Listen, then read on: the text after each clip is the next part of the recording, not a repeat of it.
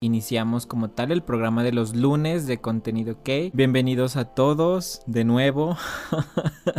Prácticamente de nuevo porque es que me tomé como una especie de... Eh, que yo lo digo como la semana reflexiva, que era como para ver qué, qué hago con toda la, la programación, que, que, voy a hacer como con contenido K de ahora en adelante. Pero tratando de, de pensar todo el asunto, ya definí como qué es contenido K. Entonces, contenido K va a ser el programa, una producción de Stan K-Pop, en el cual vamos a hablar pues de K-Pop, de noticias, de música, de cine, de televisión y finalmente un podcast. Pero decidí, digamos, como para no saturar cada transmisión, obviamente separarlo como por, por días. Entonces va a continuar la transmisión de contenido K la habitual que era de lunes, miércoles y viernes, solo que los lunes van a ser enteramente de K-pop. Vamos a hablar de regresos musicales y noticias relacionadas a K-pop. Eh, los miércoles van a ser un poco más variados. Vamos a hablar de lo que habitualmente veníamos haciendo, que era mm, coger artistas de otras escenas musicales de la música coreana y hablar un poco también como de los regresos, de otras escenas musicales, tratar como de traer recomendados, lo que hacíamos que era como hablar de un grupo artista, como de otras escenas.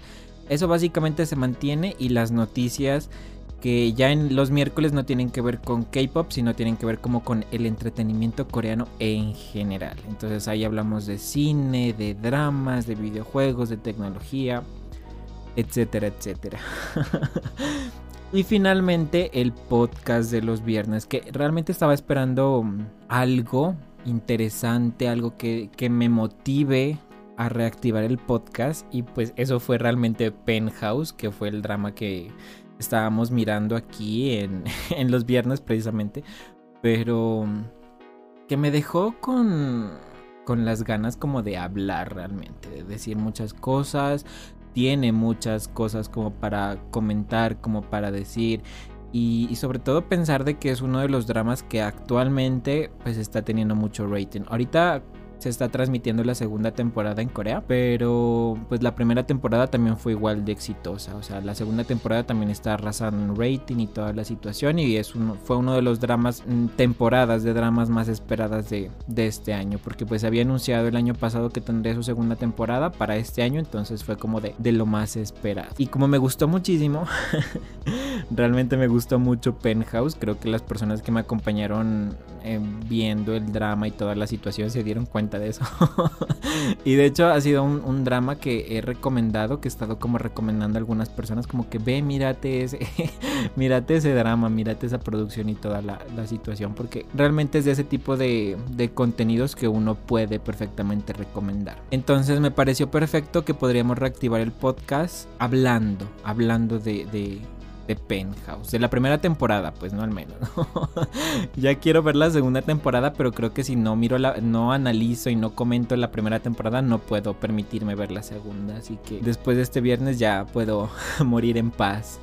Ya que puedo ver la segunda temporada de Penthouse. Eso sería como las actualizaciones del, del canal de la parrilla de programación en teoría se mantiene, solo que ahora todo está cobijado bajo un mismo nombre que es contenido K.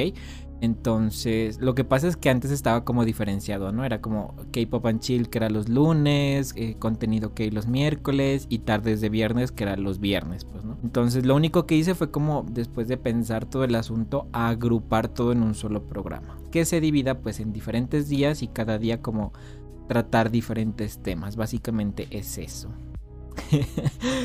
Eh, tratando pues como de de evidenciar lo que estuve haciendo en estos, en estos días. Y pues eso, el repertorio de, hoy vamos a estar mm, escuchando los regresos que hubieron en marzo, en estos primeros 15 días, la mitad de marzo, lo que sería.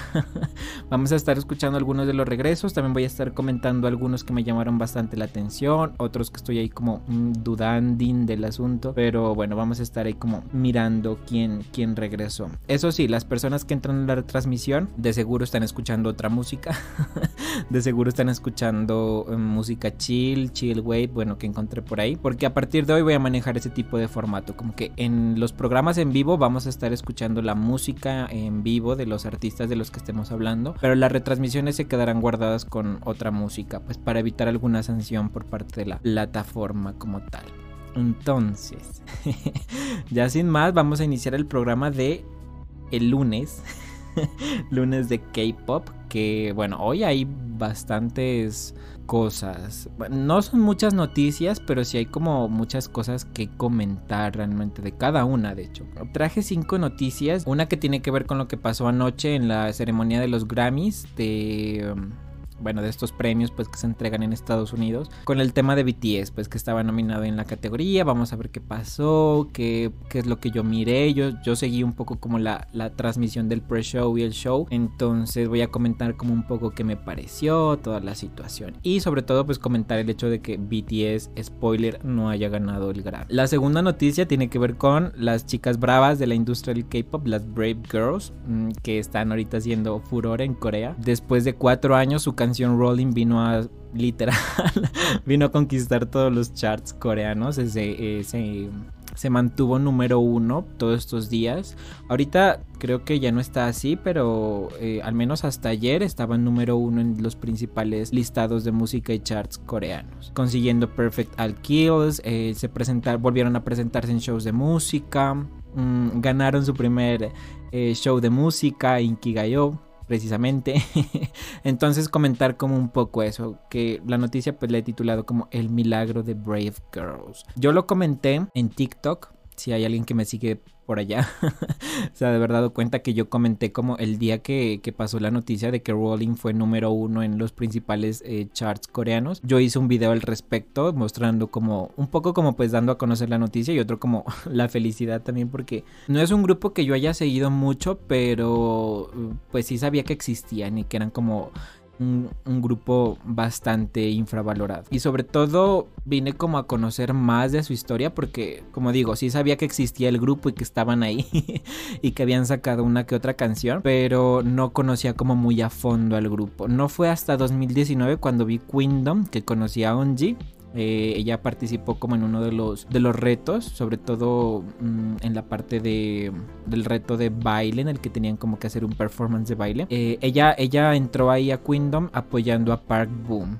Entonces, de hecho es como bien bonito el, el momento Park Boom Onji porque es como eh, Park Boom siendo mamá de Unji. Es así como va, incluso va hay videos así de cuando va al, ensayo y les dice a las demás como que me la cuidan bien y toda la situación.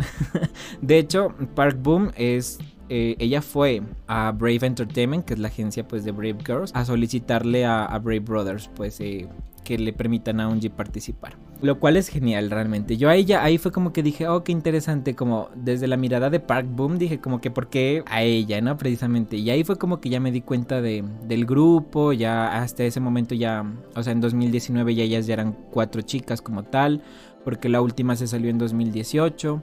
Entonces ya ahí ubiqué un poco como el panorama del grupo, pero tampoco pues no le tenía como muchas, digamos, expectativas porque hasta ese momento ya, ya, ya estaban inactivas, o sea, prácticamente no tenían nada nuevo desde hace como... De hecho, desde Rolling, creo que Rolling fue su último lanzamiento, no estoy muy seguro, pero mm, en 2019 ya no tenían canciones. Solo habían sacado como algunos, eh, el remix de The Rolling, bueno, y una, una, situación así como de versiones de la canción, pero ya no estaban muy activas. Entonces, ahí fue como que puse mi mirada un poco en Brave Girls y, ya después en 2020 cuando regresaron con We Ride, que se convirtió en una de mis canciones favoritas. Yo de hecho puse a We Ride como una de mis... es que yo hice como dos especiales el año pasado. Una que fue como de la fiebre del retro en el K-Pop, en el que hablamos como de ese fenómeno de, de que muchos grupos y artistas se fueron como por lo retro.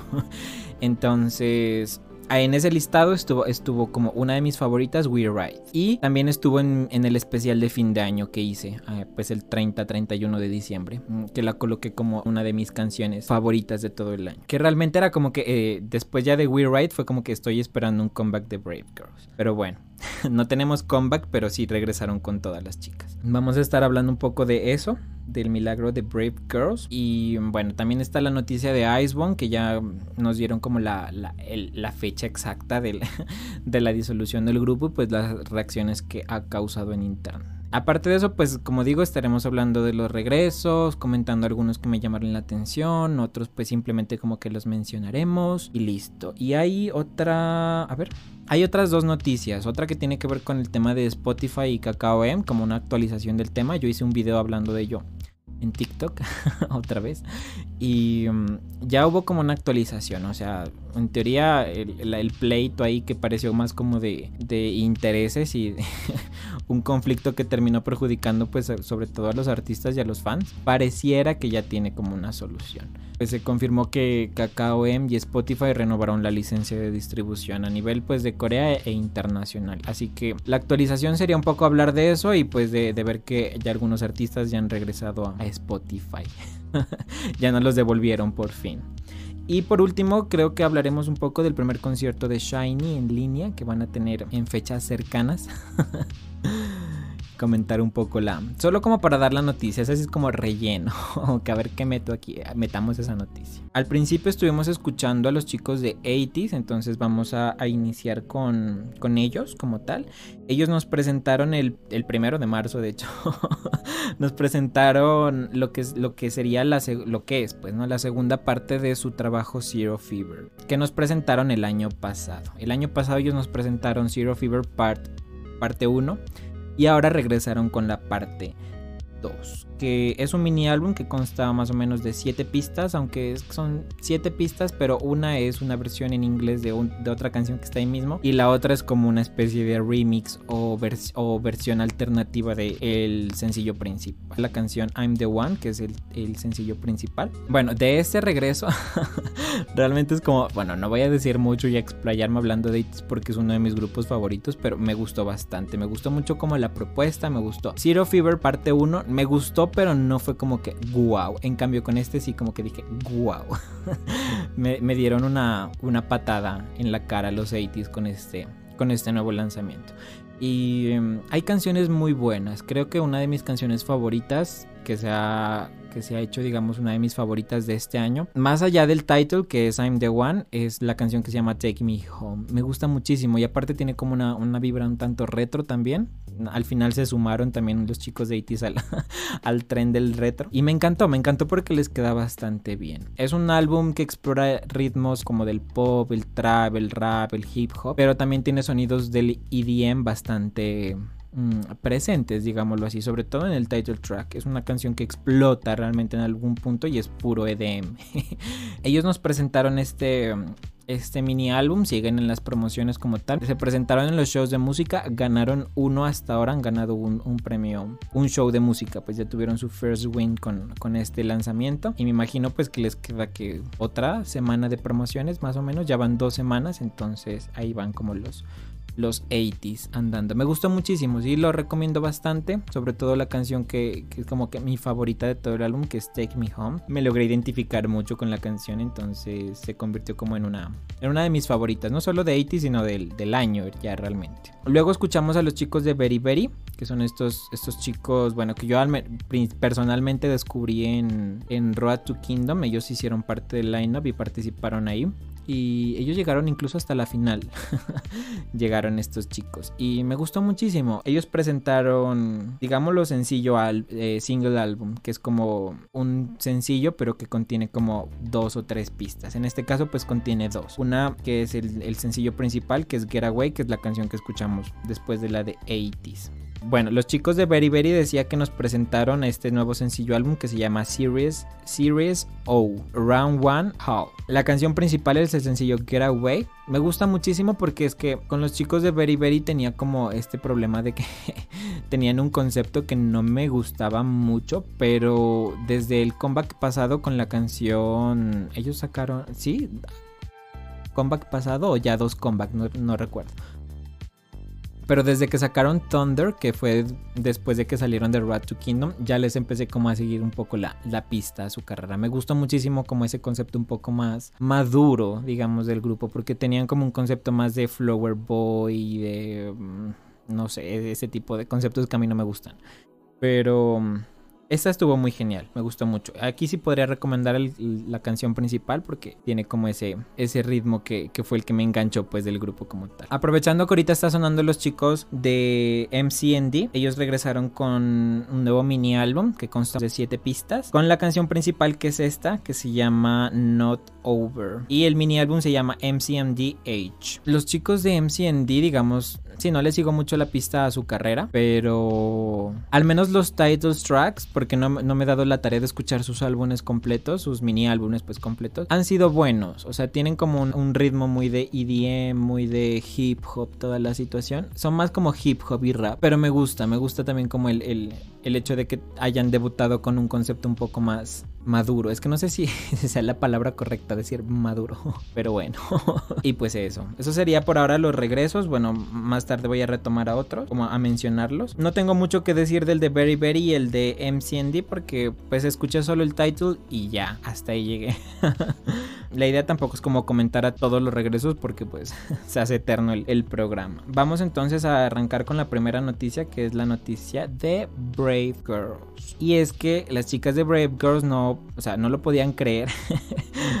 creo, que, creo que todos no, no creíamos el hecho de que mm, una canción de hace cuatro años regrese a los charts y sobre todo pues se posicione en las primeras en las primeras posiciones, realmente en el puesto número uno, que fue lo que pasó con la canción Rolling. Una canción que salió en el 2017 y de la cual las chicas han presentado varias en varias ocasiones lo que decía, incluso ya tiene como un remix que salió como en el 2019 que se llama como que Rolling Nueva Versión, que es la versión con las cuatro chicas nomás, o sea, ya después de la salida de la, de la quinta miembro. Realmente es que sucedió como en un, en un contexto bastante triste, de hecho, porque en, en, en una entrevista que le hicieron a una de las miembros, ella decía que mm, ya estaban, o sea, ya se habían resignado a que la carrera de idols no era lo suyo, o sea, que la música no era lo suyo, incluso ya, ya habían como hablado entre ellas sobre la disolución del grupo y ya dos de ellas habían, se habían mudado del dormitorio. O sea, en ese punto ya estaba Brave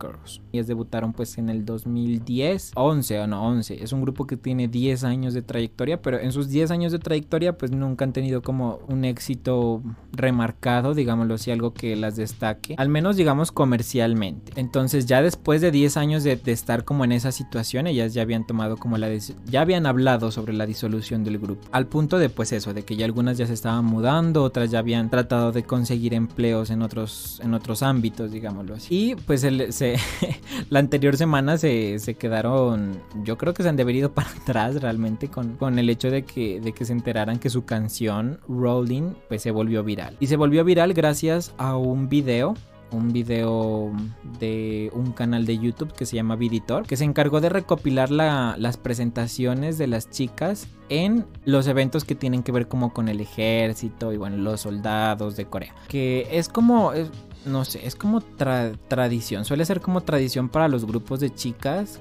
que vayan a, dar como este tipo de, de shows, digámoslo así, en frente de los militares. Es como suele ser muy normal. O sea, muchos grupos de chicas han hecho eso. Sí, Star G, Friend, Girl Generation.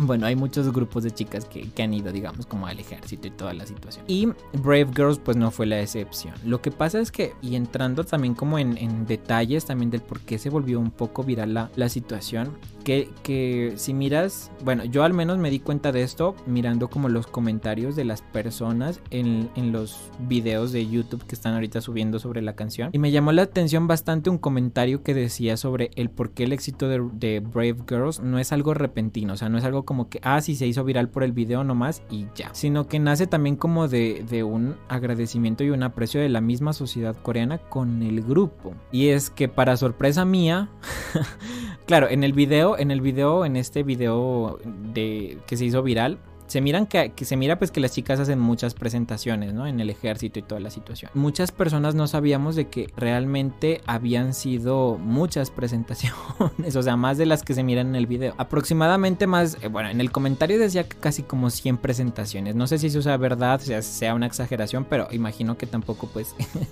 podría exagerar muchísimo, ¿no? Al decir como que fueron 100 presentaciones, pero normalmente eh, estas presentaciones son, digámoslo, o sea, no son, no son como, como que los grupos de chicas siempre lo hagan. O sea, en la carrera de los grupos de chicas es como que visitan unas tres, cuatro, cinco veces y hacen estos shows, digamos, en el ejército y ya, o sea, eso es como mucho. Pero el tema de las Brave Girls fue que cuando ya sacaron Rolling, su manera de promocionar o bueno, su, plataforma o, donde miraron que tenía como más aceptación la, canción y donde más gustaba la canción era precisamente en los shows del, del ejército. Entonces hicieron muchísimos shows, muchos de los cuales pues no fueron como que remunerados, lo hacían simplemente como por alentar al ejército, como por darles ese, ese pequeño espacio tal vez como de diversión que tienen cuando van pues los grupos de chicas a hacer sus performances ahí. Entonces el comentario decía más o menos que, o sea, no es tanto como algo esporádico, algo que se dio así sin, sin más, o sea, el video obviamente ayudó bastante, pero lo que pasó realmente fue de que con el video la, la sociedad coreana se dio cuenta de todas las presentaciones, o bueno, gran parte de las presentaciones que había hecho Brave Girls para el ejército, a manera pues de eso, de como apoyo, de, de brindarles como ese momento de, de entretenimiento a los soldados, que el tema de los soldados en Corea es algo muy serio. O sea, es como, como el honor, digamos, ¿no? Dentro de, la sociedad coreana reflejada pues también en, en el hecho de, tener a su ejército y toda la situación. Creo que, eso, creo que eso es como en todo el mundo, ¿no? Pero bueno, en Corea pues tienen como ese, ese aprecio bastante hacia, hacia el tema de, de los soldados y el ejército. Por el tema pues de que como es un país que está en guerra, entonces se aprecia muchísimo los, a los hombres que están en el ejército y que pues de alguna otra manera en caso de que explote una nueva guerra, pues serían los primeros que tienen que combatir y defender el país. Entonces es como desde ese, desde ese punto de vista, digamos. Entonces la sociedad coreana empezó a ver de cómo este grupo de chicas, sin promoción alguna, sin necesidad de decir, ay, sí, vamos a dar shows al ejército, fue a tantos espacios. Y lo que pasa es que, claro, una de las cosas y por las cuales la gente se dio cuenta de eso es porque, como en el video, no simplemente colocaba las escenas de las chicas bailando, sino también habían comentarios de, y mayormente comentarios de soldados que decían como que, oh, sí, esta canción cuando yo estaba prestando mi servicio militar me daba ánimos, que ni sé qué. O sea, al punto de hacer comentarios tipo como que si existiera eh, un chart del ejército, esta canción sería el número uno. O sea, al punto de hacer ese tipo de comentarios. Otra, otro tipo de comentarios que son, bueno, un tanto más, bueno, de hecho un poco graciosos, digámoslo así, ¿no? Pero otro tipo de comentarios que hacían soldados que decían como que de seguro si, si esta canción la escuchan los soldados norcoreanos, eh, se podría dar la reunificación de Corea. O sea, al punto de considerar como una canción como la, la que cause la reunificación de Corea. Obviamente pues de manera, ¿no? no manera literal ¿no? Pero lo decían como, o sea, ese impacto tenía la canción en los soldados y que les daba pues mucha alegría y mucho ánimo. Entonces el hecho de que las Brave Girls estuvieran en, el, puesto número uno se debe más como a un, a un proceso de de decir gracias por, por haber dedicado gran parte de su tiempo y por diferenciarse de otros grupos e ir al ejército a animar a los soldados sin tener que realmente, o sea, solo simplemente porque, claro, encontraron en el ejército como el, lugar donde su canción sí era, sí pegaba bien, digámoslo así, o sea, sí, sí sonaba bastante bien y sí estaba teniendo bastante acogida, más allá de los shows de música, pues de otros eventos y todas las situaciones. Me llamó bastante la atención ese comentario porque te hace ver te hace dar cuenta de que, claro, es más como, lo que está pasando con las Brave Girls, es más como que les están, les están devolviendo lo que ellas hicieron, digamos. Bueno, en ese, en ese entonces, pues por el ejército, pero al final también como por el por la sociedad coreana como por mantener como darles un poco de felicidad mantener con ánimos animar mucho a los soldados no que como decía la cultura o bueno el, el tema del, del, ejército y los soldados en Corea es bastante importante entonces, es más como que la sociedad coreana ahorita está retribuyéndole todo ese, ese, ese aprecio, ese cariño que ellas tuvieron con los soldados, se las están dando pues ahora a ellas. Entonces, es más, te encuentras con ese tipo de comentarios que te hace dar cuenta como que, oh, qué genial, qué genial y como qué interesante también, porque lo que digo, o sea, dentro de la particularidad del grupo es esa, que pues prácticamente ellas hicieron más shows de los que debían al ejército. Y, te encuentras con comentarios que, dicen que prácticamente esos shows mm, pues no son, una no son remunerados, otra que pues llegar a las bases militares también pues cuesta tiempo y un tanto dinero también porque mm, pues en estos shows no te dan como que comida, no te dan nada, o sea, vas como por porque quieres ir a animar a los soldados. Básicamente vas por eso. Entonces es como es el, el milagro de Brave Girls que se les está como retribuyendo las, digamos, buenas acciones que tuvieron, pues en este caso con el ejército coreano. Y otra de las cosas que también me llamó mm, la atención con respecto al grupo es el tema del productor. Porque yo en muchas ocasiones dije como que, ay, es que la historia de Brave Girls es muy triste y toda la situación, porque pues nunca han sido como muy reconocidas. Yo en varios espacios y de hecho aquí en varias, en varios programas lo he dicho, así como que, ah, es que no han sido muy reconocidas y que que paila. Pero una de las razones por las que yo culpaba a, ese, a esa escasez de reconocimiento, digámoslo así, es precisamente a, a Brave Brothers, a los productores. Porque yo decía, pero ¿por qué los productores, eh, una, por qué les producen canciones que han sido éxitos realmente?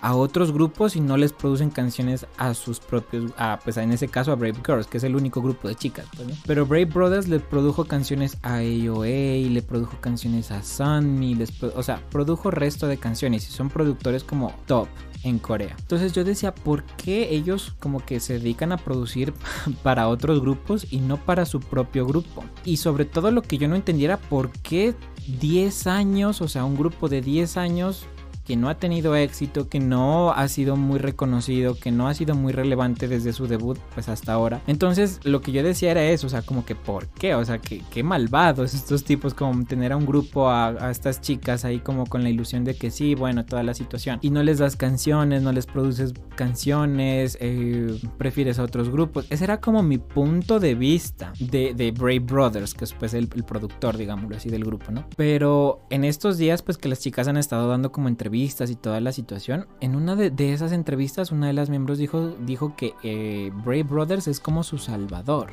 O sea, básicamente él ha estado, pues sí, produciéndole a otros grupos, tratando como de hacer buenas canciones para otros grupos, para mantener al grupo a salvo. Y que de alguna otra forma, pues lo mantuvo, pero igual es que Brave, Brave Girls también ha tenido muchos cambios de alineación. Entonces, pues no se ha salvado tampoco como de, de, ese tipo de cosas, ¿no? Lo que me llamó la atención de, de, esas entrevistas es que ellas lo consideran como el salvador del grupo, pero también, o sea, le tienen un aprecio bastante grande desde ese punto de vista, desde que ha sido un productor que sí le ha producido otras canciones para conseguir dinero para la compañía y para poder mantener al grupo. Incluso es que ellos debutaron un grupo de chicos que se llama DKB hace como un año, dos años, no sé. Pero es un grupo, no es, no es, muy, no es muy viejo realmente. De hecho, cuando debutó DKB, ah, no, sí, creo que fue el anterior año que debutaron, no sé.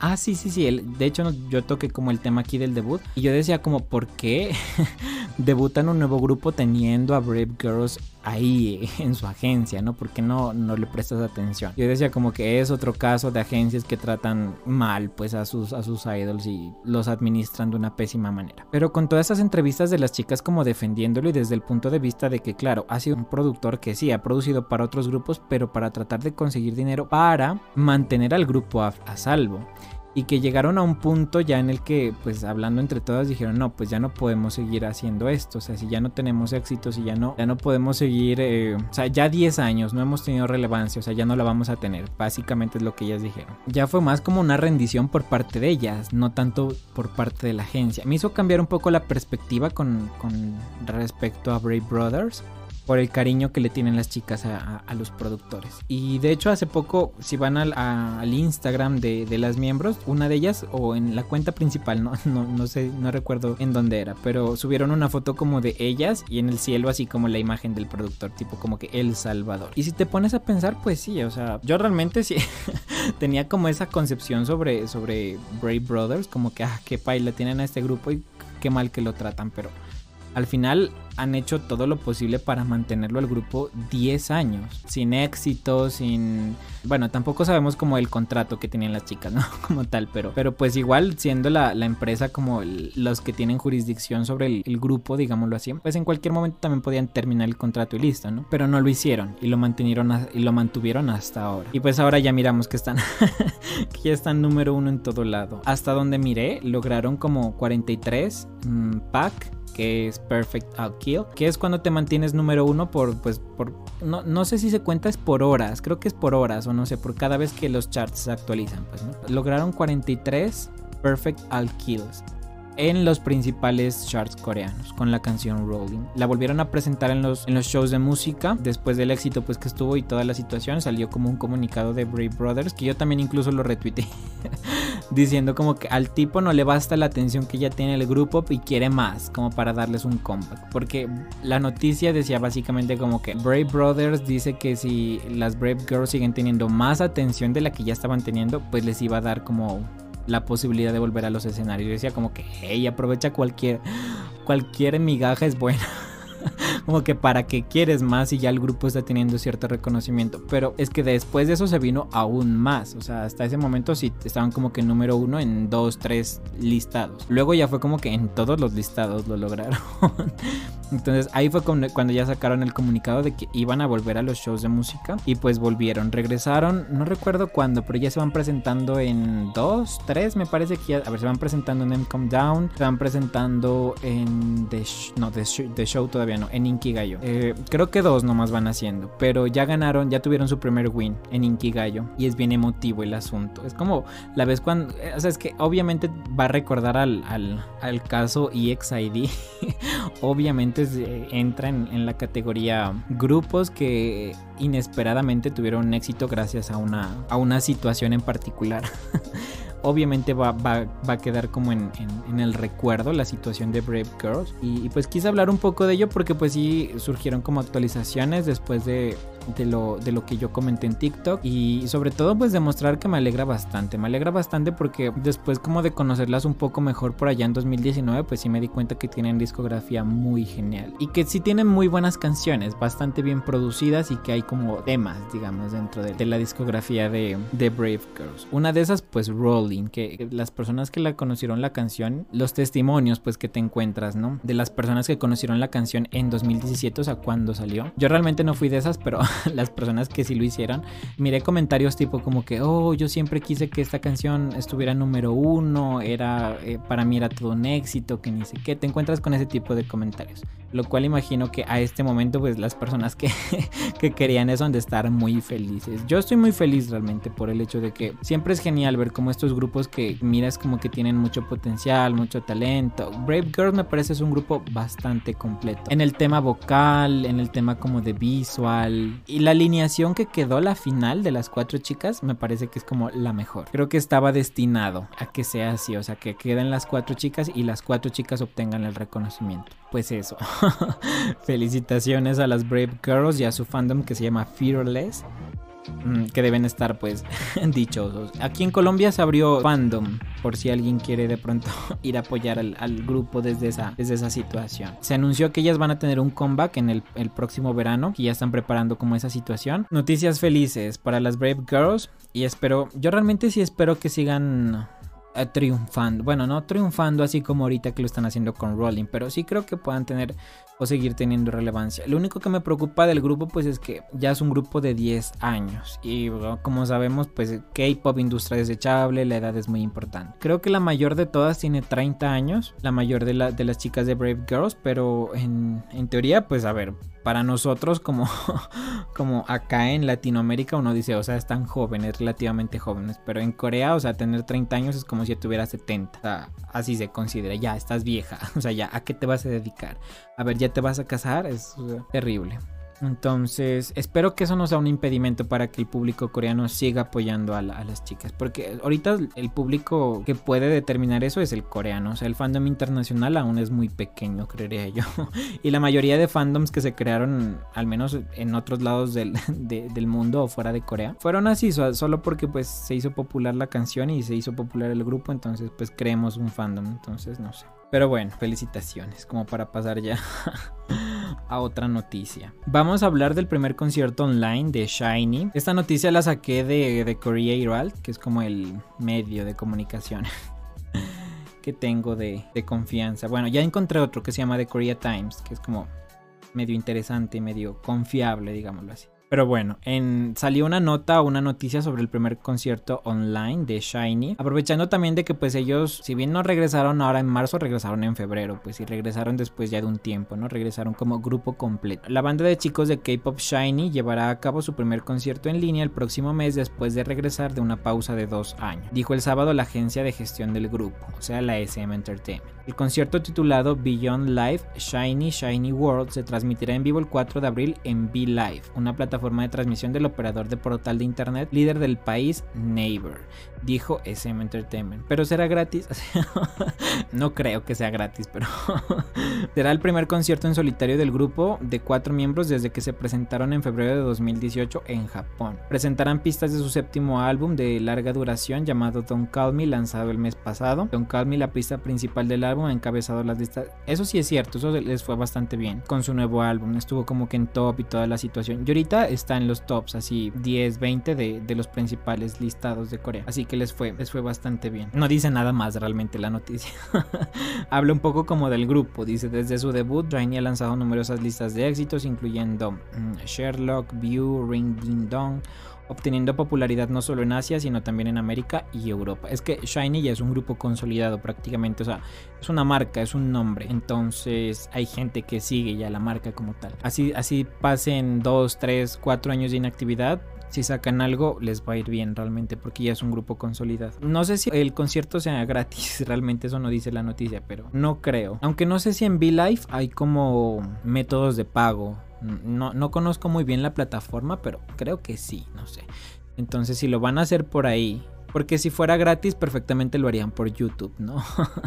¿Por qué hacerlo por VLive que tiene como menos público? De pronto hacerlo en YouTube donde puede asistir más gente. Pues, Entonces sí creo que va a ser pagado. Igual es concierto, así que No es como festival, algo así. Pero bueno, bien por los chicos de Shiny. Voy a seguir hablando de los regresos de esta semana. Entre los que pasaron, pues más o menos. Miramos a los chicos de Icon también que regresaron con un nuevo sencillo. Ellos lo anunciaron el mes pasado de que iban a hacer su regreso para marzo como tal. Regresaron, me parece que fue el 4 o 3 de marzo. Pero fue la primera semana de marzo. Con el sencillo Why, Why, Why. ¿Por qué? ¿Por qué? ¿Por qué? Lo interesante, creo que esto están haciendo todos los grupos que van a entrar a Kingdom. como de sacar algo para medio entrar ahí con, fuerza y como preparados. Aunque en sí la competencia va a estar bastante complicada como para también desgastarse en un comeback que conlleva también como que mucha energía y mucha fuerza por parte del grupo.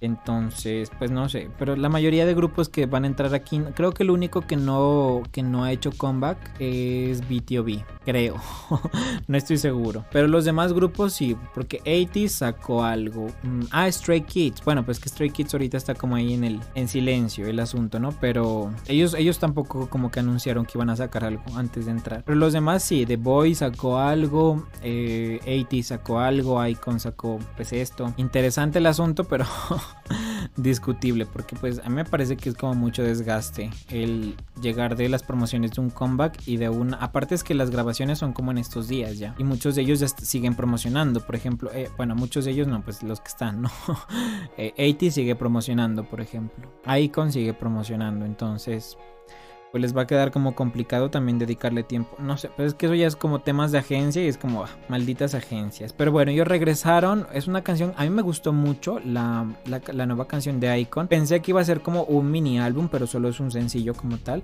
No hay, es, no, hay más canciones, solo es, solo es la canción YYY. Y me gustó mucho, pero el problema de la, no sé, no, no el problema, sino como aquí siendo sincero, digamos, hablando del grupo, se nota, se nota bastante la ausencia de VI. Pues sabes que al final era el producto y escritor principal del grupo. Yo sé que Bobby escribe y produce canciones también, pero mi problema con, bueno, mi problema, realmente no tengo un problema, de hecho amo a Bobby, pero eh, el asunto con Bobby es que me parece que él produce y escribe mejor sus propias canciones que, no sé, las canciones del, del grupo. O bueno, tal vez ahí estoy hablando como bardo realmente, porque... Eh, Tampoco conozco muy bien qué canciones particularmente de Icon del grupo ha escrito y producido Bobby, como para decir. Sé que la mayoría son coescritas y co-compuestas como tal, pero al, final creo que Bobby también se encargaba mucho como de sus partes de rap y ya. En cambio VI, por ejemplo, él sí planeaba más como que toda la letra, la producción, toda la, situación. Entonces se nota, se nota un poco la ausencia de, de en el grupo.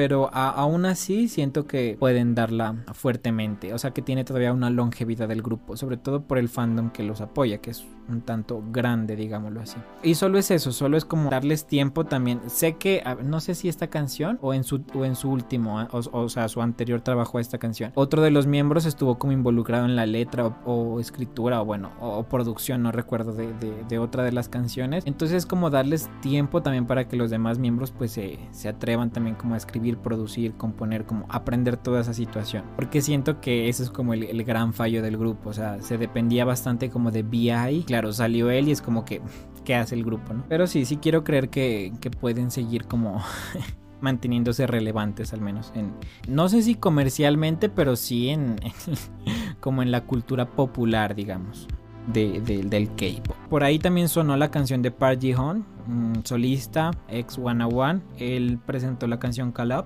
with Lehigh una canción muy mm, sencilla tranquila que se acompaña obviamente con los vocales de Lehigh que son fuertes realmente. Entonces, por ahí sonó. Mm, me gustó, pero me gustó más. No sé si esto es un comeback o simplemente es como canción sacar por sacar, pero me gustó mucho su anterior trabajo. Y ahorita, aprovechando de que ahorita está sonando Soju, vamos a hablar de su regreso. Es una canción también, se llama Good Night My Love. Soju Existar, por si no lo ubican. Em, es una canción más tranquila, más balada, explota un poco más los vocals de Soju. Bueno, yo normalmente, claro, es que me gusta más como los comebacks que hace como veraniegos. Por ejemplo, el año pasado sacó Gotta Go, que es como Sacha Boop. Pero esta canción es más tranquila y explota más como los vocals de Soyo. Soyo es buena vocalista. Y pues es bueno también como que digan, bueno, no todo puede ser verano, ¿no? También, también podemos sacar canciones más tranquilitas. Me gustó. Bueno, por ahí también escuchamos a las chicas de G Regis, que es un nuevo grupo que debutó. Bueno, ellas tuvieron como varios prelanzamientos, pero hace poco sacaron como su mini álbum como tal. Con el sencillo principal Breath o Breathe, pues Blood Night. Eh, el mini álbum se llama M, es un álbum de 7 pistas más o menos. No lo escuché todo como tal, pero el sencillo principal tampoco me llamó la atención. Eh, fue por eso, precisamente. No me llamó mucho la atención este debut y no me llevó como a escuchar el resto de canciones. Sin embargo, pues tampoco podemos decir mucho porque es un grupo nuevo. O sea, ¿qué podemos comentar sobre un grupo nuevo si todavía le falta explorar más conceptos, le falta explorar? Obviamente hay algunos grupos que cuando debutan es como que, wow, debutan con todo, pero hay otros pues que les falta como, o lo sientes como que todavía mm, falta falta algo. Entonces, a esos grupos que uno siente eso, pues hay que darles como la oportunidad de que saquen más cosas, de que exploren como otros géneros o no sé, diferentes estilos, como toda la situación, para ver qué tal. Ah, bueno, estas, estas son The Ground de Rose. Hizo su debut en solitario mm, el 12 de marzo, creo que fue. con In the Ground, que es un single álbum de dos canciones, que está pues esta que es el sencillo principal y el prelanzamiento que vimos en The Show, que es Gone, que, personalmente me gusta más que esta canción. Ambas canciones son canciones en inglés. De hecho, en una, en una de las entrevistas, o entrevistas, o yo no sé dónde lo leí realmente, pero decía por ahí que Rose, dentro del por qué la, del por qué la canción en inglés, dijo que a ella le sonaba mejor, o bueno, a ella, los productores, le sonaba mejor la canción en inglés que en inglés y coreano. Entonces sienten que pues tenía que salir de esa manera. Igual es que sí es como muy pop internacional esto. obviamente es K-pop, ¿no? Porque pues al final es parte de la YG Entertainment, ¿no? Pero siento que está como pensada para el mercado global más que para Corea nomás. De ahí a que también esté en inglés. Creo que es como una de las principales, uno de los principales objetivos que se plantean, no sé, la gente que produce las canciones y toda la situación de los grupos de K-pop cuando sacan canciones en inglés como que bueno, esto queremos que llegue como al mercado global. Eso sí, comercialmente la canción ha sido exitosa, mire por ahí que estaba como número uno en más de 51 países, 41 países, no recuerdo, de iTunes, en iTunes pues, ¿no? Que fue como un comunicado, un comunicado o algo que dijo la YG en el que evidenciaba como eso de que la canción pues había estado número uno en varios, en varios listados globales pues como tal, ¿no? Lo que sí miré era que estaba también en el número uno del, del chart de, de iTunes global, en el World iTunes Songs, una vaina así pues que se llama. Así que comercialmente pues era esperado de que le vaya bien realmente porque pues hace parte de Blackpink, era un debut bastante esperado, el video alcanzó como las creo que fue 35 millones de reproducciones en las primeras 24 horas. Tenían la meta de 30 millones y si lo superaron realmente. No sé si 35 o 40, pero sí superaron la meta, pues que era los 30 millones de reproducciones. Visualmente el video es muy lindo, muy bien producido. Está el, el detrás de escenas del video también es como bastante interesante mirarlo. Esa es como una de las cosas que llama la atención de la, de la YG Entertainment. Sus videos son bien producidos, al menos en esas situaciones si se destacan es como que cero pantallas verdes, trabajan y arman las locaciones y eso se puede ver como en el de Rose. E incluso con los efectos, por ejemplo, de que el carro explota, de que ella vuela por ahí, toda la situación. Todo eso lo hicieron como tal, no, no fue por computadora, sino que lo hicieron los efectos, los recrearon pues como tal. Pues sí, a mí más me gustó el, el, el pre-lanzamiento, Gone. De hecho, esperaba que el sencillo principal fuera algo así. más calmado, más chill, pero mm, pero me gustó, buen debut, realmente, en solitario. Había un rumor por ahí que decían que iban a sacar un, sencillo, álbum, por cada letra del nombre de Rose, o sea, cuatro pues en total, ¿no? Porque pues este primer mini álbum se llama... Ah, mentira, no se llama In The Ground, qué tonto. se llama Ere. Yo como que se llama In The Ground, no. In The Ground es el sencillo principal, pero el mini álbum se llama Ere. Entonces se suponía, o sea, había como ese rumor de que iba a salir el O, el S y el y pero no sé. Yo leí por ahí el rumor, no sé si será confirmado o algo así, pero pues ok. A ver, sigamos con otra noticia, la de Spotify, creería yo. Bueno, que de Spotify ya, ya sabemos como cuál fue el conflicto entre las dos. El primero de marzo la licencia de distribución de Spotify como tal venció. La licencia, digamos, de distribución o el contrato comercial, digamos, que tenía con Kakao M, ¿no? Kakao M le proporcionaba todas las canciones que están bajo su distribución a Spotify para que estén en la plataforma global, pero a través, pues obviamente, un acuerdo comercial, digamos así. Al final son empresas, pues, ¿no? Eh, lo que pasa es que, claro, en las discusiones de la renovación de ese contrato, como que no se llegó a algún acuerdo y se venció la licencia sin tener un, un acuerdo y renovar contrato. Entonces, al terminar la licencia, pues obviamente Spotify tuvo que quitar todas las canciones de K-pop, que eso fue lo que, lo que yo comenté en TikTok. Tuvo que quitar todas las canciones, pues como para no tenerlas ahí, digamos, de manera ilegal, porque ya no tenía los derechos de ¿Cómo se llama eso? De distribución. Creo que es así. Entonces por eso fue que desaparecieron las, las canciones de todos los artistas que estaban bajo el sistema o bueno, bajo la, la distribución de Kakao M. Por eso digamos muchos artistas no salieron de ahí porque pues no están bajo Kakao M, ¿no? Por ejemplo 80 no está bajo Kakao M, sino que eso es otra empresa de distribución en Corea, entonces no se vio afectado. Hablando pues de, pues, ya que los veo aquí pues que están a los ATs. Y así con otros, con otros artistas. Lo que sí era de que pues no sabíamos qué iba a pasar con el asunto, de si iban a renovar, si estaban en discusiones. Habían salido después de, después de la noticia, pues después de que mucha gente hizo como el escándalo en redes de que le borraron pues las, canciones de sus faps y se estaban quejando básicamente con Spotify, con Kakao Después de eso, mejor dicho, salieron las empresas a hacer sus respectivos comunicados cada una y la conclusión que se sacó de ambos comunicados fue que pues existen las conversaciones pero que no se estaba llegando a acuerdos y que pues no iban como que muy bien.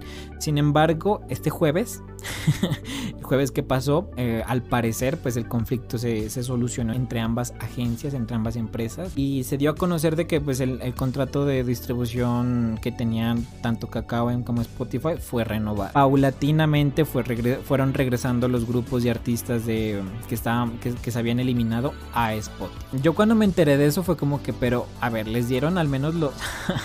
les dieron las reproducciones que tenían, porque pues imagínense que, ejemplo, Mamamoo. Volvieron a la plataforma, pero imagínense con cero reproducciones, es como que pero tengo entendido que sí. Al menos hablando de Mamamoo, me di cuenta pues que tenían como 3 millones de reproducciones, que creo que es lo que tenían antes, ¿no? O no sé realmente.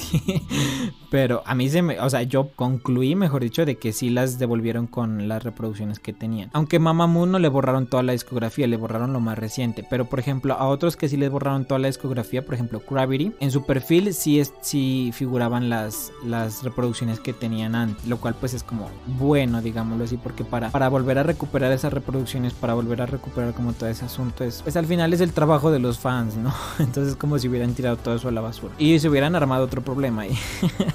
me imagino a los fandoms de, de, los artistas que de pronto les hubieran borrado las canciones y luego las volvieron a poner y en cero reproducciones. Es como que más se hubiera armado también otra vez en internet. Pero básicamente esa es como la noticia de Spotify. O sea, se renovó la licencia, paulatinamente están volviendo todos los artistas. Creo que a día de hoy ya están la mayoría de artistas que fueron removidos. Ya están volviendo, entonces creo que a día de hoy ya deben estar, pues hoy lunes hoy que es 15, ya deben estar todos los artistas. Así que esto es como una buena noticia, digámoslo así, pero igual también sirve como para evidenciar un poco como tema de los intereses, ¿no? Al final pues son empresas tratando de salvar eh, fuentes de ingresos, porque pues el servicio de streaming también genera ganancias y obviamente parte del porcentaje de las ganancias de, hablando de una canción por ejemplo, va a parar a la plataforma de distribución. Lo que no se sabe es qué tipo de contrato, o sea, firmaron como para que KKOM haya accedido pues a, renovar el contrato, porque en teoría fue porque KKOM no quiso renovar el contrato. Aunque luego salieron otras, otras declaraciones diciendo que era al revés, de que Spotify como que le puso presión y al final pues eh, no, no, no se dio KKOM y toda una situación y que era como una,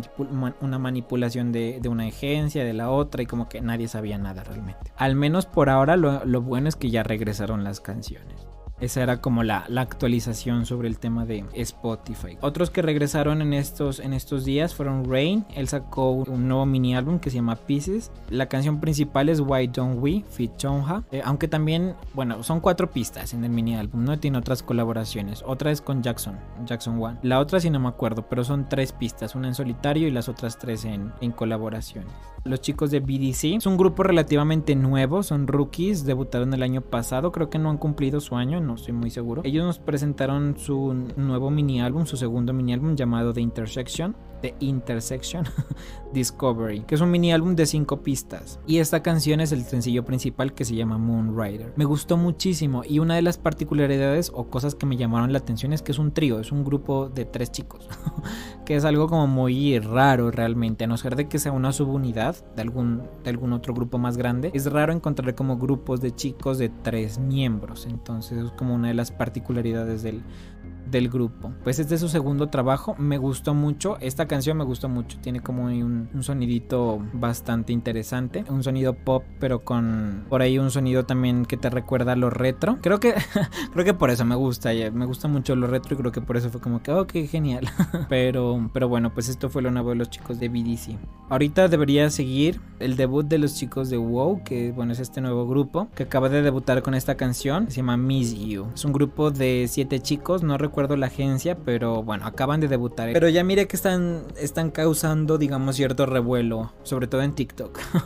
He mirado varios videos de lo que hacen de los chicos, así como en, en lugares, pues donde los han grabado, tomado fotos y toda la situación. Y son videos con muchos likes y vistas. Entonces, y mucha gente así como preguntando, ¿quiénes son? ¿Quiénes son? Así. están teniendo como ese tipo de, de revuelo. Pero del resto han tenido tampoco mucho, mucha relevancia. O sea, fue creería que es un debut que está pasando muy desapercibido y no está teniendo como que mucha repercusión, al menos como en los medios, shows de música, como esa situación. Igual es que eso, acaban de debutar, entonces todavía les falta como ver que salgan con... Es una canción muy pop rock, ahí medio medio chill, digámoslo así. no es tampoco como algo wow, súper explosivo, pero es como buena la canción como para estar ahí medio medio relajado escuchándola. Recuerden que en vivo escuchamos las canciones de cada de los grupos, pero, pero en la retransmisión pues estarán escuchando otra cosa, música chill, básicamente. Bueno, aprovecho para mencionar ahorita que también regresaron los chicos de Wavy con, la con el mini álbum Kickback, con la canción homónima, pues llamada también Kickback. Obviamente pues es una canción que está en chino, pero pues yo a Wavy siempre lo he considerado como un grupo de K-pop, no por el hecho de que no canten en coreano, sino porque están bajo un sistema que es este estrictamente coreano, o sea, del entretenimiento y del K-pop coreano. Entonces, aparte es una subunidad de un grupo coreano. Entonces, yo siempre los he considerado K-pop a pesar de que su mercado sea el chino. Y bueno, ya que están aquí las chicas de Majors, ok, esto es un debut, ¿no? Es un debut, pero cuestionable. Si de pronto alguien entra y mira como alguien conocido por ahí, a ella, a Bayan, es porque es la ex integrante de ANS Yo aquí hablé sobre el caso de ANS, como todo lo que salió, bueno, el escándalo supuestamente de bullying, toda la situación y por ahí tratamos como de, no sé, de, de, ver a quién le damos la razón, si a la agencia o a las chicas, pero al final parecía que las chicas eran las que tenían como la razón y eran víctimas de la agencia como tal, ¿no? Pero sorpresa. sorpresa porque debuta este, este grupo de chicas, Majors, Majors, bueno, con Bian, que es la chica que está ahí como de, bueno, bueno, por ahí está.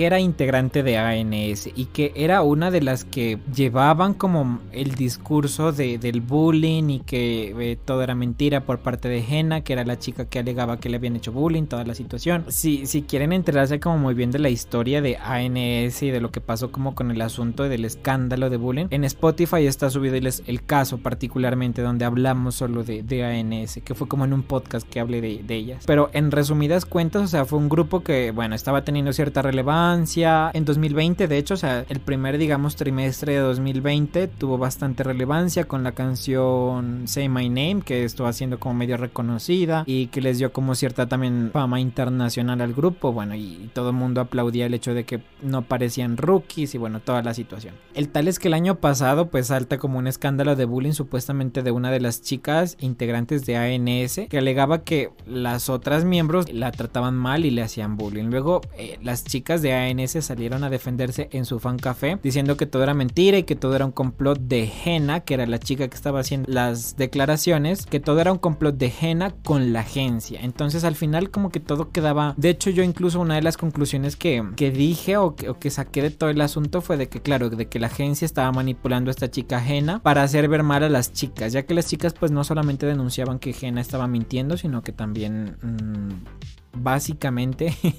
estaban evidenciando los malos tratos de la agencia. Obviamente que no le convenía pues a la agencia, ¿no? Al final yo llegué a la conclusión de que parecía que la agencia estaba manipulando a Jena para hacer quedar mal al resto de chicas de ANS. Y lo que me sorprende del debut de Majors es que una de las integrantes que es Bian, bueno, que era ex ANS, ella era una de las que más como comentaba, hacía ruido, decía cosas, se mostró como más de las que más habló, digamos, en el asunto del escándalo, pues, ¿no? Y de la que más se pronunció. Entonces, muchas personas creo que, seguimos el caso y que al final le dábamos como la razón a las chicas, entre ellas Bayan, y que la agencia era la mala y toda la y Jena la mala, quedamos como, o sea, yo me fui para atrás cuando miré que ANS Entertainment iba a debutar un nuevo grupo de chicas y en ese grupo de chicas estaba incluida Bayan. Yo como y esta chica no era la que decía que la agencia era mala, que ni sé qué, que bla bla bla, que no les daba lugar para entrenar, que no les daba, conseguía shows, que no les conseguía nada y que les dejaba prácticamente solas. Y era una de las de las principales que decía que mm, la que mentía era ajena y que Jena era la mala y bueno, toda la situación. Entonces yo quedé como, no sé, se me hizo como extraño el asunto de que por qué las demás no están y ella sí. Incluso Jena, que era, me, hubiera, no me hubiera sorprendido, me hubiera dado igual realmente si Jena hubiera estado en este grupo. Porque era, o sea, eso, eso reforzaba la teoría que decíamos de que la agencia la estaba utilizando ella y la manipulaba para que esté en contra de las demás miembros. Pero con el debut de, de Bian en este nuevo grupo fue como que, ¿qué? O sea, ella, ¿por qué decidió volver a, firmar o, a, a redebutar en esa misma agencia? No lo sé. Imagino que claro, que no sé, es como es como extraño, teorías conspirativas se vienen a mi mente sobre, no sé, pienso que al final, no sé si, si es por el tipo de contrato, no sé qué está pasando, no sabemos nada porque tampoco se ha aclarado mucho la situación, pero creo que ahorita todos estamos esperando de que las ex miembros de ANS hablen al respecto, porque es que todo es muy incierto, o sea, ¿por qué la que una de las que decía que la agencia era una bueno, una M vuelve y debuta en un grupo de esa misma agencia? Y sabe cómo es la agencia, no sé como todo muy raro. ¿Y qué pasó con Jena? como, ¿dónde está Jena? Que era como la protegida de la agencia. Porque la agencia en ese, en ese entonces era, no, Jena, o sea, ella como que tomaron las medidas, que se preocuparon por su salud, que ni sé qué, y siempre era como que protegiendo a Jena para hacer quedar mal a las demás. Básicamente fue así un poco el conflicto. Entonces, ¿qué pasó con esta chica? Que era como la protegida de la, de la agencia. O sea, también salió prácticamente. Entonces como medio turbio el, asunto, pero creería que en algún punto de, toda la situación va, va, a salir alguien a hablar, porque creo que no soy la única persona, al menos de los que seguimos el caso de ANS, que quedó como con la duda de qué pasó entonces con las demás miembros, o sea, y sobre todo qué pasó con Gena, o sea, al final si era mala o no era mala. y al final las otras que, o sea, al final vían qué, qué onda y no sé. Tampoco quiero hacer suposiciones ni nada porque pues obviamente no, no me compete el asunto de, de hablar sin, sin tener como una declaración al menos de, de, alguna otra de las miembros de, de las ex miembros pues de ANS. Pero bueno, pues debutó, debutó bien en un nuevo grupo, Majors. Presentaron el sencillo The Beginning of the Legend, que es un sencillo álbum también, ¿no? Cuenta con dos pistas y la principal que es la que vimos que se llama Spirit Up, creo. que era esa. O esta es la, la, otra, la segunda, la que no es sencillo principal. Lo que pasa es que ya subieron, el día que, la, que debutaron, sacaron la canción principal y luego subieron a, a, su canal de YouTube, creo que fue, al de, bueno, al, al de una de estas distribuidoras, eh, subieron otra canción que era como un performance video, una vaina así. Entonces, no sé si me confundí, pero creo que está bien. Creo que el sencillo principal es Spirit Up. Los chicos de Ghost 9, que ellos nos presentaron su nuevo mini álbum de seis pistas llamado Now Where We Are Here con esta que es una canción que es el sencillo principal que se llama Soul, como la ciudad, ¿no? Lo que me gustó de esta canción es que esto perfectamente podría ser como una, una canción, no sé, promocional de la ciudad. Me la imagino mucho como en, en, algún proyecto turístico o algo así, no sé. Habla como mucho de eso, ¿no? De Soul, la ciudad de las luces, donde hay diversión y toda la situación. No sé, me la imaginé como en un en un comercial o en esas promos que hacen como para incentivar el turismo en las ciudades. Me la imaginé algo así, pero pues eso. Es lo nuevo de los chicos de Ghost 9. Vamos a hablar de la disolución de Ice One. Esta también la saqué de, de The Courier Herald, como para dar cosas exactas. Realmente yo sé que la noticia ya salió y ya se van a disolver, pero no conozco como muchos detalles del asunto, así que vamos a leerlo directamente de, de, de The Courier Herald. Y bueno, la noticia dice así: Ice One, un grupo de chicas proyecto que debutó a través de un programa de televisión de audición de realidad, se disolverá el próximo mes como estaba planeado. El proyecto de Ice One finaliza en abril, como estaba planeado dijo el canal de música Mnet que había transmitido la serie, así como las agencias de gestión del acto. Swing Entertainment y Off the Record dijeron que habían discutido otras posibilidades con la agencia de gestión de las 12 miembros, prometiendo continuar apoyando a las miembros en sus carreras. Con la disolución, el grupo de chicas coreano-japonés eh, concluirá su carrera grupal de dos años y medio después de su debut. Los miembros serán administrados por sus respectivas agencias. ¿Qué es lo que pasa, no? Cuando son los, los grupos proyecto, ¿no? Que están conformados por miembros de diferentes agencias. Una vez termina el contrato del grupo, pues se devuelven a sus agencias y hacen parte de los proyectos pues de, de cada agencia. Lo que pasó por ejemplo con las chicas de IOI, ¿no? Que cuando se disolvió IOI, pues cada una regresó a su agencia, debutaron en otros grupos, otras se fueron de solistas y bueno, toda la situación. Básicamente así funciona, ¿no? Uno de sus últimos horarios como Ice One será un concierto en línea de dos días titulado One The Story programado para el próximo. Ah, creo que este se llevó a cabo este fin de semana porque estaba viendo estaba viendo noticias por ahí noticias rápidas en Twitter y decía que habían finalizado el concierto de, dos días. El grupo que debutó en octubre de 2018 con el EP Color Is ha sido popular en los dos países asiáticos debido al fandom que construyeron mientras aparecían en la serie de telerrealidad. Su primer álbum de estudio y su tercer EP lanzado aquí incluso había establecido nuevos récords para las ventas de álbumes de la primera semana de un grupo de chicas local. Aquí se refiere en Corea, ¿no? Eh, Ice One, sin embargo, se enfrentó a escrutinio público después de que se descubrió que la serie de audiciones se vio envuelta en un escándalo de manipulación de votos que involucró al productor de Mnet, An Jung Jong, que ya fue condenado, de hecho. Bueno, básicamente, pues eso, el próximo mes ya se disuelve Ice One. A mí realmente es que nunca me llamó la atención, más allá de dos, tres canciones del grupo, pero fue sobre todo porque yo no seguí Produce, o sea, no es que tenga algo en contra del grupo, no, fue porque yo no seguí, no seguí el programa, entonces pues no sentí como esa empatía de pronto de verla, de pronto como IOI, que sí seguí un poco más el programa, la primera temporada de Produce y, y cuando las vi debutar y luego fue como que ya se disolvieron, fue como que, ah, qué paila que se disuelvan. Claro, no me pasó eso con Ice One porque no seguí Produce la, la última temporada, ah, no, la antepenúltima es esa, ¿no? La tercera pues temporada.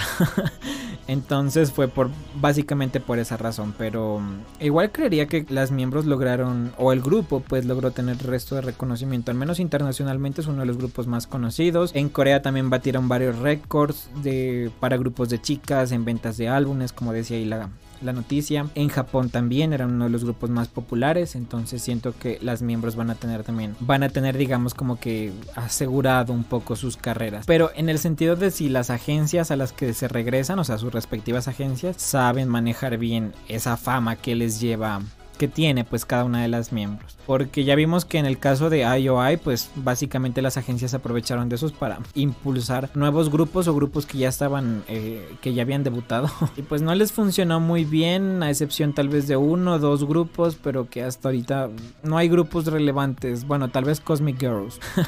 es el único grupo que medio se mantiene relevante con chicas que hacían parte pues de de IOI. Los otros ya están disueltos, otro está ahí como en medio de la disolución y o no se sabe, pero pues ok. Creería que los, los que los que son más inteligentes van al menos de las agencias de, de estas chicas de Ice One, van a impulsarlas como en solitario, creería yo. Porque si miran, por ejemplo, no sé, la experiencia de Chonja, que es como la una de las solistas ahorita del momento de Corea, sabrán pues que a ella le funcionó más eso que irse a un grupo como tal. A Somi, pues es que el caso de Somi, eh, o sea, ella logró mucha popularidad y todo, pero el, hecho es de que los malos manejos de esos de las agencias en las que pues de la de la JYP, bueno, ahorita tampoco, a pesar de que tenga tal vez como más libertad y esté como según sus fans mejor en, en The Black Label, también siento que la están, están como desperdiciando un poco el, el, potencial que tiene Somi como solista. Entonces, no sé, tampoco me parece que sea un buen manejo el que tiene de Black Label con. Obviamente ella está como feliz, se la mira que es como más libre y se relaciona bien con los otros artistas que pertenecen a The Black Label y toda la situación. Pero no sé, siento que su manejo artístico y de su carrera musical está realmente muy estancado. La única chonja, o sea, la que ha sabido como pero por lo mismo, porque de alguna otra manera su, agencia ha tenido buen manejo de ella como artista. Entonces siento que muchos, muchas de las agencias de las chicas de Ice One van, van a tomar los casos exitosos de lo que salió de, todo lo que fue Produce, pues de las cuatro temporadas. Y van a decir a ver qué, qué, qué podemos hacer. Y creo que lo que más ha resultado, más allá de los grupos, son los proyectos en solitario. Ahí tenemos a Chonja, tenemos a Can Daniel, que son como de los solistas más destacados. Woods, Woods, él estuvo en X1 me parece, ¿no? Que son como solistas que están teniendo reconocimiento y que cuando sacan les va bien, les, les va bastante bien. Entonces siento que es, o espero mejor dicho, que, que, las, que las agencias piensen un poco en eso, de que tal vez es más rentable que debuten en solitario a que debuten en un grupo. Porque una de las cosas que molestó a muchas personas, a muchos, mm, a muchas personas que seguían como que a cada una de las miembros es que el problema de, ese, tipo de realities es que sí, o sea, el grupo eh, amontona a mucha gente, o sea, recoge a mucha gente, pero cada una de las miembros tiene su propio fandom. es así. A ese fandom de esa miembro les molesta mucho de que utilicen su fama para tratar, no sé, de, de sacar otros proyectos, de impulsar proyectos que estaban ahí de las agencias pues a las que pertenecen las chicas. Eso pasó con IOI. Hay mucha gente que se molestó porque metieron a X integrante en X grupo, porque metieron, debutaron a X integrante en X grupo. Mucha gente se molestó por eso. Entonces, pues no sé, ojalá sean más, más inteligentes y yo diría que lo más, más factible y más interesante podría ser que las debuten como en solitario, a la mayoría al menos. No sé qué planes tengan, no sé si ya se han dado comunicados con respecto a los planes futuros, por ahí lo, único que leí fue de que Sakura mm, posiblemente este o vaya a firmar con Beat Hit Entertainment, pero imagino que será para sus actividades en Japón, no sé.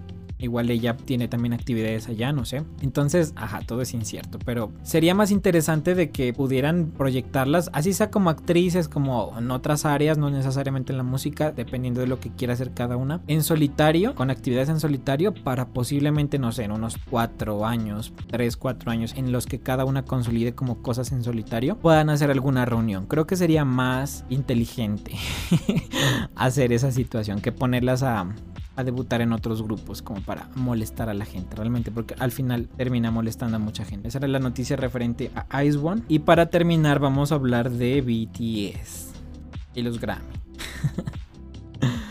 Ay no. Yo tengo digamos como que opiniones con respecto a estos premios.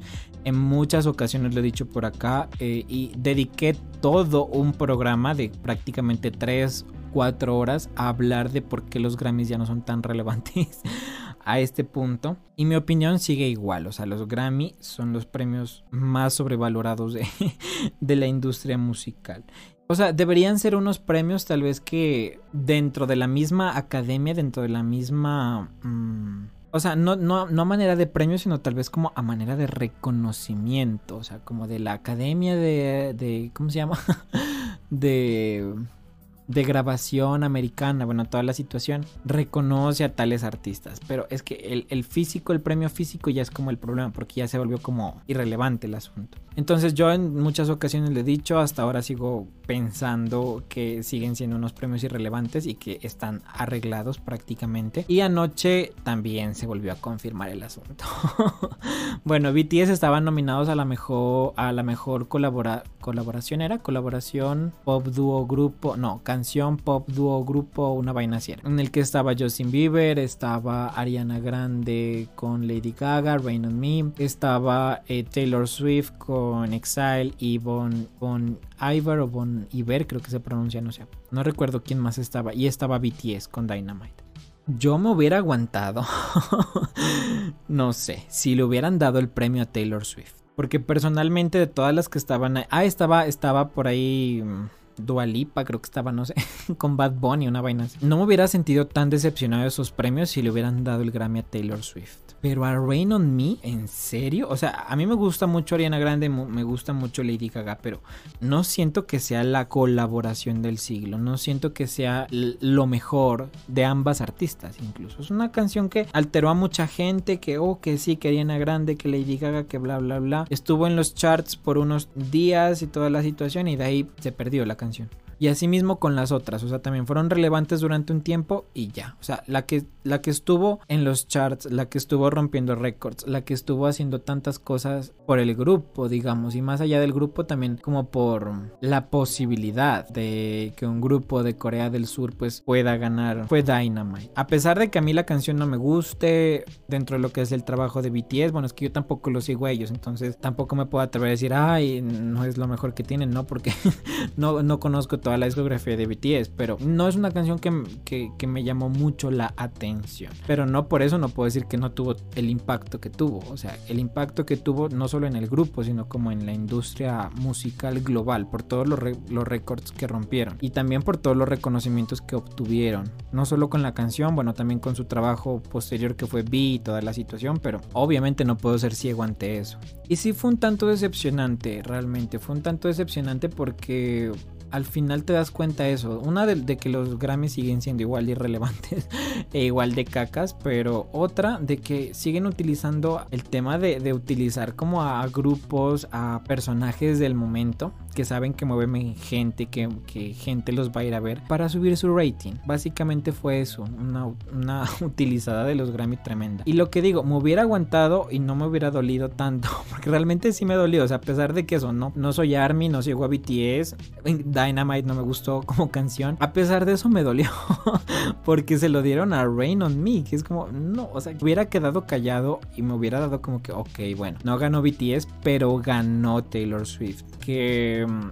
la canción Exile, que era con la que estaba nominada junto con Bon Iver, es brutal. O sea, es una, pieza muy genial, digámoslo así. O sea, dentro de la composición y producción de la misma, digámoslo así. Me hubiera aguantado. Y aparte, no, no solamente por eso, sino porque Taylor Swift, al menos con Folklore, con su, con su álbum que sacó y del, cual hace parte Exile, pues también rompió récords. También estuvo como que en charts, también como que pegó fuerte y toda la situación. En, en Spotify recuerdo que rompió como récord de stream y toda la situación. No sé.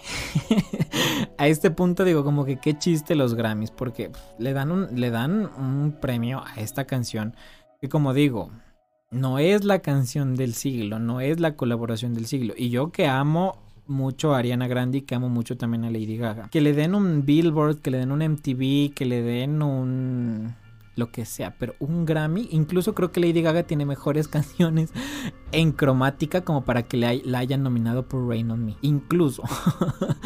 Uh, es como, Pero bueno, pues no se llevó el premio, pero se presentaron, se presentaron los chicos en la ceremonia. Una de las cosas así como graciosas del asunto fue de que, a ver, primero yo, porque yo supuestamente, ay, sí voy a transmitir los Grammys y toda la situación para ver si vivo el, el histórico momento, no sé, de ver a, un grupo surcoreano ganarse un Grammy. Pero payaso quedé porque yo, yo, claro, yo no sabía muy bien cuando me llegó como una notificación de YouTube de que estaban transmitiendo los Grammys por ahí y era el pre-show. Fue como que, Ah, no, el, canal oficial de los Grammy era. Fue como que, ¿qué? Entonces, eh, primero eso, primero que empecé a transmitir supuestamente para ver los Grammy, que ni sé qué, y era el pre-show. Lo que sí miré era de que estaba por ahí el rumor de que iban a entregar el, premio de la categoría en la que estaba BTS en el pre-show. Entonces dije, no, pero a ver, yo empecé como a, mirarle el pre-show desde el principio y dije, no, tal vez los van a dejar para el final. Y sí, casi fue al final, entonces mm, me perdí como el momento en el que anunciaron, ya me enteré luego por Twitter de que no ganaron como tal, pero la, ceremonia sí la vi y miré la, la miré la, la, presentación de los chicos, muy genial, me gustó mucho porque recrearon como el, el, el escenario de los Grammys y ahí salían al final bailando en un helipuerto y fue como que todo una presentación genial, digámoslo así. Y creería que es como, bueno, la perfecta manera también como de cerrar el ciclo Dynamite, diría como con esa presentación que estuvo interesante. Pero pues sí, estos premios ya son un chiste, realmente son un chiste, no tienen relevancia alguna. Por ahí miré a mucha gente diciendo como que debimos haberle hecho caso a, a The Weeknd, a Saint Malik, Bibi Rexa. que, a ver, sacaron trabajos, digamos, interesantes en estos en, el anterior año, pues, y recibieron cero nominación. Entonces, pues eso, eso fue como un poco el tema de BTS con los Grammys, lastimosamente, no lastimosamente, porque tampoco es como que un Grammy, lo que yo decía en ese programa, tampoco es como que un Grammy le quite o le ponga a algún artista, o sea, ya yo, yo me desilusioné muchísimo cuando Lord perdió el álbum del año con Melodrama. Y más allá de eso, o sea, cuando no le permitieron hacer un performance, una presentación en solitario. Normalmente las presentaciones de los Grammys son de los que están nominados como en las categorías, pues en algunas categorías. Y las de álbum del año, normalmente todos los que están ahí suelen hacer presentaciones. Y esa vez como eran puros hombres, todos hicieron presentaciones y, performance en solitario y a Lord no le permitieron hacer eso. Y aparte pues tampoco le dieron el álbum el premio álbum del año que era como que el año pasado cuando no ganó Lana del Rey álbum del año con eh, Norman fucking Rowell es como que es un chiste los Grammys, o sea, ni para qué preocuparse, pero bueno, creo que es importante también como el hecho de que vayan avanzando también como tal dentro de, la carrera artística de los chicos, o sea, de, presentar un premio, de ser invitados en, una, un performance a tener su propio performance y nominación en una categoría también ya es como grandes pasos pues que están dando. Y pues entiendo que sea más como algo eh, subjetivo no de que ellos como artistas anhelan tener un Grammy, digámoslo así. Entonces, en ese sentido, pues también como que se respeta el asunto, pero pues obviamente yo voy a seguir diciendo que son irrelevantes y que no necesitan un Grammy para, para seguir creciendo. Pero entiendo que ese es como el, sentimiento que tienen con los Grammy y el sentimiento que también tiene Army, pues con respecto a, a que ganen el Grammy, ¿no? Es más porque ellos lo quieren, no es tanto porque sea... necesario o algo así, sino que es como un sentimiento más. Pero bueno, voy a despedir con el tema de estas dos semanas. Muchas gracias a las personas que entraron, mm, a las personas que vayan a entrar después en la retransmisión. Recuerden pues que no va a haber música como tal. Estamos escuchando en vivo, estamos escuchando las canciones de los artistas, pero, pero en la retransmisión va a quedar con otra música, pues no libre de derechos de, de, de autor como tal. Entonces, pues eso, muchas gracias a las personas que entraron, a las personas que van a entrar. Mi nombre es José, gracias Internet porque me acompañó en estas dos horas más o menos eh, de transmisión, que se empezó tarde, precisamente por el Internet, pero bueno, cosas que pasan y pues eso. Eh, el miércoles nos vemos con contenido que otra vez, pero variado. Vamos a ver regresos, noticias del entretenimiento coreano, pero regresos musicales de otras escenas musicales de Corea. Y el viernes nos vemos en el podcast para hablar de Penthouse. Así que si alguien no la ha visto o todavía la está terminando de ver, acábenla, por favor. La primera temporada, pues, ¿no? Para que hagan parte del, del podcast. Y ya les contaré en, miércoles o el viernes otras actividades, otras cosas que se reactivaron dentro de Stan K-pop y toda la situación para que participen. Muchas gracias a las personas que participan, que apoyan, que están, que llegan aquí a comentar cosas, a saludar. Aprecio mucho realmente todo eso.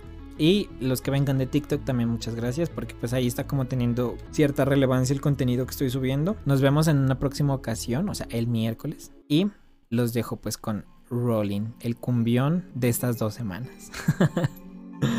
Bye gente.